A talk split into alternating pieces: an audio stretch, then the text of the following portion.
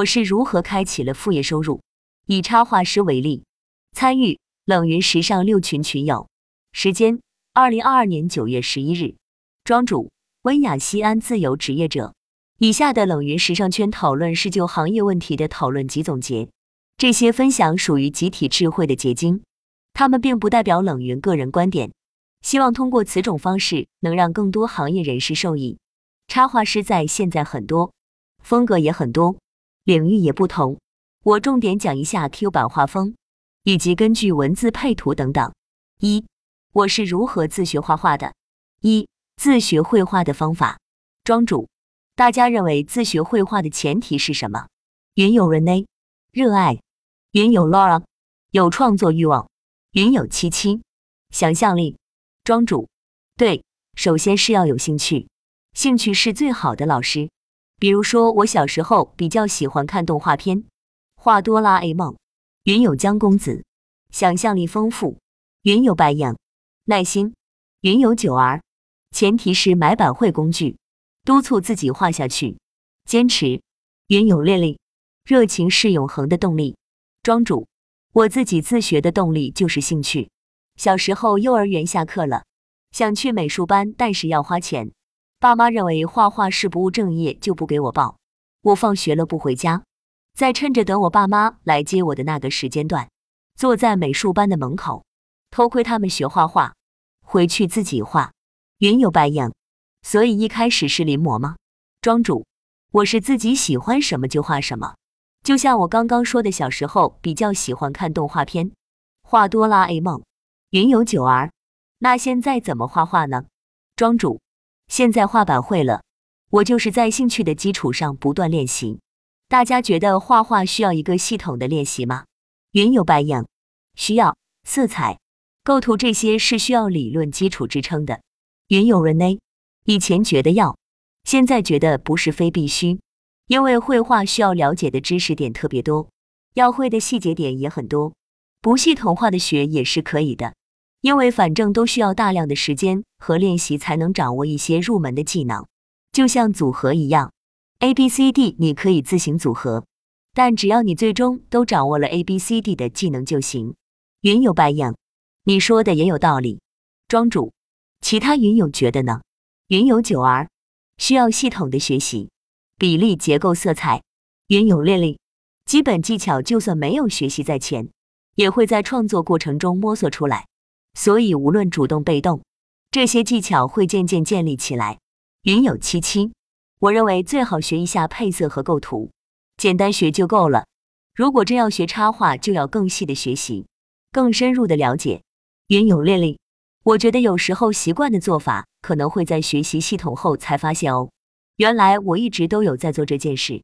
庄主，大家都说的有道理，不同人需要因材施教。我觉得画画不需要循规蹈矩，云有七七，配色真的很重要。一幅画好坏，色彩占比重是很高的。每个人对绘画的了解和绘画的基础认识都不同，感知也不一样，学的也会不一样。不然怎么会有老师的因材施教？庄主，素描和水彩这两个东西我都学过，但是没学多久。素描的话就学了一个月。然后水彩是自己自己买着玩，也是画，随便画了一个月。后来素描不学的原因就是太无聊了，每天对着那些苹果、那些静物、圆柱体、圆锥描描画画。但是素描和水彩练习是真的有用，这对我来说不行，但是对别人应该是可以的。这是绘画基础，这必须学。但是我不想学。云有 Laura。我觉得画画是从量堆砌，然后才有质的飞跃。传统素描没有太多创作的成分，创作是很主观的，而素描恰恰需要很客观、很理性的眼手结合。云有白影，素描还是很重要的，打好基础。建议每个想自学绘画的朋友都先学一些素描。素描锻炼的是人脸结构和透视关系，很重要。云有九儿，这些可以自学吗？会不会闭门造车？庄主，可以的，不会闭门造车，因为我自己会找参考。云有七七，不想学的也要看看一些视频，画几张才好，挺容易的。云有白羊，总之，素描是画画的基础，现在互联网如此发达，想学什么还是很容易能找到教学视频的。云有七七，是的，基础的基础，美术的素描就是开始的开始。短的看抖音，长的看哔哩哔哩。庄主，最重要的就是可以用爱去画。比如说你喜欢什么东西，你会每天去画它。比如说你喜欢这个人物，你每天去画它。云有练力，真心热爱，想学，随时随地都可以。庄主，虽然我没有特别去学，但是画画的方法我倒是懂。就是你不会画，你就去疯狂找参考就行了。云有七七，先看石膏几何体素描，练习也是先练习石膏几何体。云有九儿，自己学不知道对不对？缺人给指点。庄主，其实只要你画的好看，有人喜欢，有人欣赏你的风格，也算是一种成功。云有白影，那你可以报班。云有七七，你看看身边有没有学艺术的，只学素描也不用报班了，报班容易被忽悠的。云有白影，是的，重要的是变现。我也是非美术生出生，现在从事的就是设计类工作，每天都抱着绘画板。庄主，其实我找参考也算是一种练习。云有七七，变现的过程需要耐心的等待。云有练力，对，这也是搞副业的意义。云有白影，没有一口吃成的胖子，变现前期也是要经历长期的积累。庄主，对。我是小时候开始画的，对我来说，画画不找参考等于白干，画出来的东西就是你自己脑子里面意识流的东西，这是不行的。所以你要不会画，就去找参考，什么光影的、衣服褶皱，这些都可以去百度去查，去解决现在的短板。不能靠硬画，你硬画画出来的东西永远都是这个东西，很长时间都很难进步。多看图，多看参考。比如说，我画一朵玫瑰花的时候，我就会去参考一下玫瑰花长什么样。这种参考是指现实生活中各种各样物体的正确形态，比如说人体的正确形态。云有七七，找参考是很有必要的。二，板绘插画的不同风格。庄主，大家知道板绘插画的不同风格有哪些吗？云有九儿，日韩、欧美。云有白影，国潮、扁平。后图二点五 D 风格，庄主，我大概总结了一下比较流行的一些风格，分别是头像、绘本儿插、文创、包装、海边、IP 形象、国潮、新国风、二次元。其中海报和 IP 形象价格最高。云有秋子，我从小版绘画二次元纸片人到现在也接了一些稿，感觉能够变现很快乐。云有 Rene，文创包括哪些？庄主，明信片和手机壳，我的是超 Q 版的二次元人物。云有秋子，握手，我觉得画同人长人气挺快的。云有烈丽，我觉得不同风格是一种表达，但主角应该是画的内容，表达的故事能打动人的情节。二，如何找副业以及要求？一，如何找副业？庄主，请问大家是如何开启自己的副业的？云有九儿。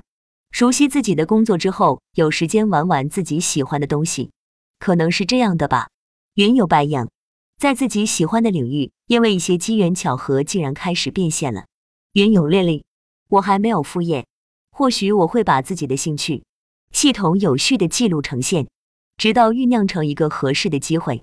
云有秋子，我觉得把一件事情做熟练了，就可以变现了。庄主，我觉得有一句话说的很对。机会是留给有准备的人的。其实我的副业也是一个机缘巧合。其实我大学期间曾经是一个追星女孩，找副业就是从我追星的时候开始的。然后我喜欢画我偶像的那种 Q 版人物，云有烈丽，那时候就开始能变现了是吗？庄主有一个过程的。然后慢慢画着画着，我就发现一个圈子，微博里面有超画饭圈，美工设计超画。这里画 Q 版的需求量还挺大的，然后我就开了个新的微博号，去专门发我画的这些 Q 版人物，去看有没有人来找我。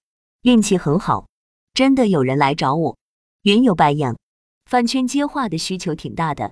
我学画画的时候，大家都在说想接单，可以去微博那些超话下发，庄主，对，就是这个 Q 版人物。二，做副业有哪些要求？庄主，大家可以看得出来，我做这个副业是有要求的。我前期是有一定的画画水平的，在此基础上还要不断提高自己的画画水平。还有一个就是这个副业难免会商业化。云游九儿，我感觉这种 Q 版画可以变成 IP 形象。庄主，对的，我现在接的一般就是一些明星的 Q 版形象。我一开始就是免费帮人画的，就拿来当练手的那种。然后我还要去想，在我画的那么难看的情况下，根本就没有人看。我就得用我的意志去画下去，为爱发电。云有烈丽，作为副业商业化也是正常的啊，毕竟是为甲方服务。为什么说难免？庄主，因为别人来找你画画，肯定是带着他们的想象来的，天马行空那种。我再说一个，就是在接稿过程中也要不断提升自己的审美，只要是跟我风格沾边的，我都会看；不沾边的我也会看。就是以那种欣赏的角度去看，因为自己的审美总该要提高。我看的比较多的微博 ID 是小鼠了、混合可可、Southeast 海浪松饼。看别人的画不是为了照搬，是要从中总结出它的特点。比如说你很喜欢它涂色的方式，那你看一下它是怎么上这个颜色的，或者是你看一下他是怎么把玫瑰花用他的方法表达出来的。三。我是如何开始约稿的？一接单平台，云有白影，有哪些接单的平台呢？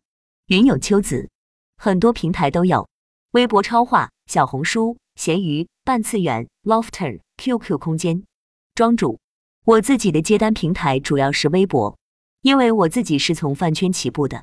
二如何接单？庄主，饭圈需求量真的挺大的。云有秋子。其实就是多发话，让别人看到。只要有金主看中你画风，就会来私信了。庄主，对的，就是这样的一个过程。我前期先是免费画，然后是抽奖活动。这个抽奖活动就可以吸引一些想白嫖或者真正想要的金主来找你。大家有一定客源之后，会怎样接单呢？云有白影，就是个性定制了。云有九儿，一般一单价格多少？云有白影。我是三百元每小时，我会根据顾客给的图定价，接受就付押金，然后开始画，然后后续可以免费修改三次。庄主，因为我画的比较慢，所以我一般挑定价高的，五百元以上的。我的流程一般是先加微信，聊一下工作内容和内容要求，参考图片有没有要注意的细节，然后中间草稿给人家看一下，确认完以后没有问题。接着画画完以后再发，发过去问问颜色要不要改，改完以后就完了。云有烈丽，这个定价你有什么标准？怎么定价的？云有白影，定价看画师个人，这个不好说，主要顾客愿不愿意为你买账。庄主，这个按照顾客的要求，有些天马行空的客户就会定的比较高一点，可能会出现比较奇葩的要求。还有一些客户想象力太丰富，你就要去跟他沟通，很累。云有烈丽，你会从哪些方面来定义哪些属于更复杂，需要提高价格？云有白影，一次性说好要求，超过需要改的部分就要另外收费。庄主，给参考图的一般比较简单，看文字画图的话，比如小说设定那种比较复杂，我会担心画的不是客户想象的样子。所以一般很少接，因为这种难度系数有点大，我很讨厌跟人家掰扯，所以还是看图画图会比较好，更方便一点。至少你能大概知道他想要的是什么。云有烈丽，最怕那种客户自己都不知道想要怎样，要求很虚无缥缈。庄主，反正你只要钱给的够多，什么东西都可以给你画出来，挑战各种不可能。云有白影。尽量不要让自己陷入与客户大量的沟通中。你要知道，你是比客户专业的。我更喜欢引导客户，有时候他们也是很纠结的。我遇到的大部分客户没有太强烈的改画意愿。庄主，我遇到过最奇葩的客人，是那种比较异想天开的。